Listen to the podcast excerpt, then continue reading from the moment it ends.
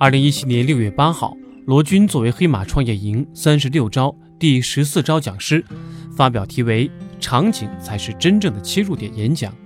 笔记侠作为合作方，经主办方和讲阅者审阅，授权发布。罗军说：“人的很多创业其实是宿命。从他第一次住酒店开始，他就对这件事情很感兴趣，就感觉这是人生的驿站。所以。”其实人生的经历，每个过程都是有道理的。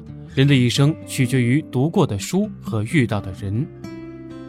人的消费或人的很多行为都和环境有关，和场景有关，或者和思维意识中的场景和环境有关。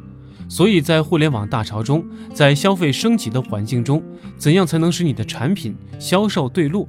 怎样才能确定你的方向是正确的？这就说到对场景研究的重要性了。经济模型有很多，它和这个时代紧密相关，比如商品经济、市场经济和计划经济。细分一下经济模型，目前我们看到比较多的是共享经济和分享经济。怎么来区分呢？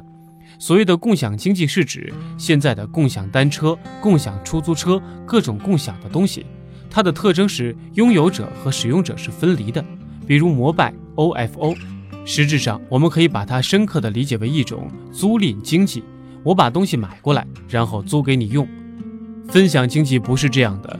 分享经济的物权拥有者和使用者往往是一个人。比如顺风车，车是他自己的，他也是自己在用。但是你可以顺便搭车和他一起用，或者他不用的时间给你用。所以这两者是有区别的。我们现在看到，大多数都属于共享经济或者租赁经济，但是如果真正能够实现分享经济，它就会非常有价值。为什么呢？原因是它的边际成本趋于零。什么叫边际成本趋于零呢？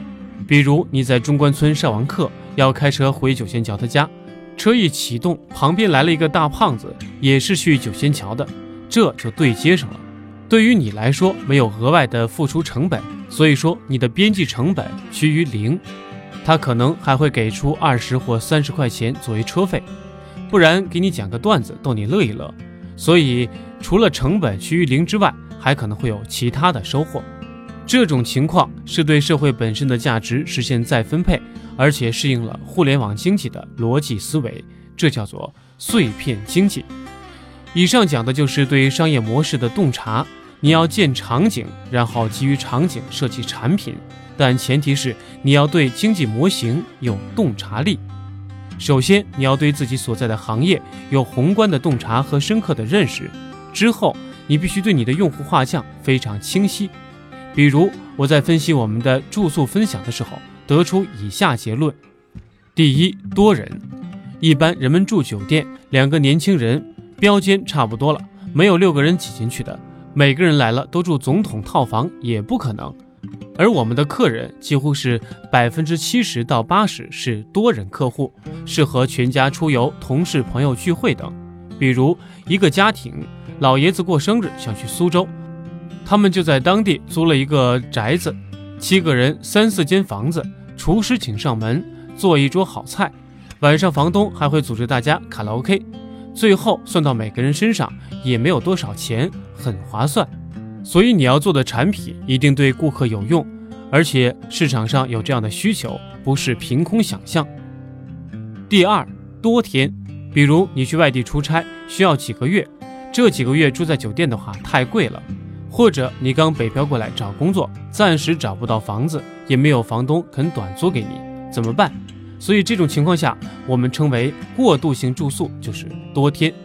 第三，个性化，我们有各种各样的房子，比如气泡屋、星空屋、游艇、房车等，什么类型的都有。这就是个性化的产品。它的出现就是因为它的用户画像与传统酒店的用户画像有区别。第四，高密度，住宿业一定经过这三个阶段。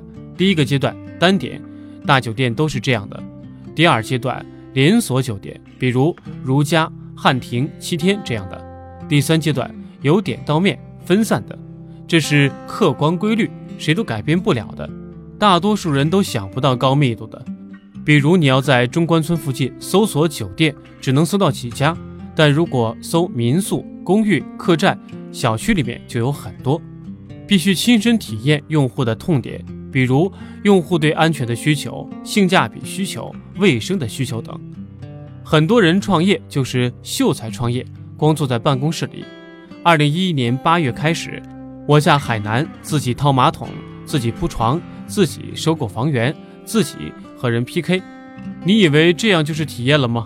不是的，在八月份之前，我就不停的睡那些客栈、公寓、民宿，去体验用户的痛点。所以你要把里面的痛点挖出来，了解为什么会这样，并且解决它。举几个例子，有一次碰到我们的一个经营者。他做了一个星空屋，让我去看看。他说：“我这个房间只给白羊座的人住，到晚上你可以跟天上的白羊座对话，我给你人生第一次与上帝对话的机会。每到星象出来的那些天，他的房子真的是高价格。这就不是住宿的概念了，他从简单的住宿变成了一个精神上的体验，这就是从场景转化成的一个产品。所以价格和一件事情有关。”就是供求关系和其他的无关，在这样的情况下，只要价格是存在的，就说明它是合理的。苏州的一个老奶奶八十多岁了，这位老奶奶就是做分享经济，她把自己的宅子分享几间出来，让其他年轻人来做，让苏州的文化历史得以传承。她自己只做两件事情：早晨的茶叶蛋和桂花糕，还有苏州的甜食，这是非常棒的。去年我们推出了一个产品，大房型的别墅类产品，叫欢速品牌，并推出了三百六十度呈现。其实我们所有的房间都是有房型图的，但看房型图有时候看不出来，客人想在订房之前看看房间的情况怎么样，所以三百六十度呈现就满足了客人的这个需求。从线下走到线上是很重要的一步，尤其在当今这种情况下。当然，配合它的是实拍、验证等等这些东西。如何利用互联网的逻辑重建场景？房源碎片化到聚合，我们这个产业可以分为四个市场。一级市场很有中国特点，中国的一级市场是全世界最厉害的，叫新房市场。二级市场在专业领域里叫做 RBO 或者是 RBA。我自己的房子自己来住。来人住就分享一下，比如我有一套房子在海南，我不会自己跑到海南去租，就会交给一个第三方人帮我管理这套房子，付一点服务费。三级市场叫商户市场，就是说已经有经营者在经营了，比如他把房子放在我们平台上，有游客订的话，我们中间抽佣金。这个其实就是租赁经济或共享经济，它是租过来的。然后再租给别人用。零级市场的意思是远途预定，用户消费是碎片化的。比如途家做的再大，人们也不会在途家下订单。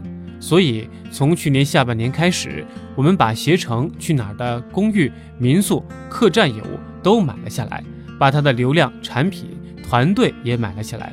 这样的情况叫做碎片聚合。交易场景重构对行业发展的影响：一、回归用户体验本质。无论我们做的是线上还是线下，都要有一个逻辑，就是回归企业本质。我们做的是旅行行业和住宿行业，尤其讲究的是体验。比如给你烧了一碗红烧肉，你吃下去不光觉得好吃，还能吃饱，这就是体验。住呢，就是住下去，你的感觉安全踏实，温度合适。真正回归用户体验本质不是模糊的，不是在房间里摆几盆木头就叫民宿了，而是当你想在太湖边上找个地方吃太湖的三白，就可以在当地的村姑家吃，并且能吃到最正宗的。他们家祖祖辈辈都是打捞白鱼，切两刀，放多少油盐酱醋，柴火放多少他都知道。然后你可以坐在他们家的八仙桌上吃。它没有招牌和门面，成本也低，原汁原味儿，就是太湖的一个渔民。影响二，对社会价值的去库存。分享经济有一个很大的特点，就是把这些沉淀的资本让它发挥出价值来。我们实现的是让人的精神世界在旅行的过程中颠覆掉原来的逻辑。让中国沉淀的空置房，在很大程度上通过这种方式将它变成可用的房屋资源。当你有这样的格局逻辑的时候，没有什么能够阻挡你做事情的。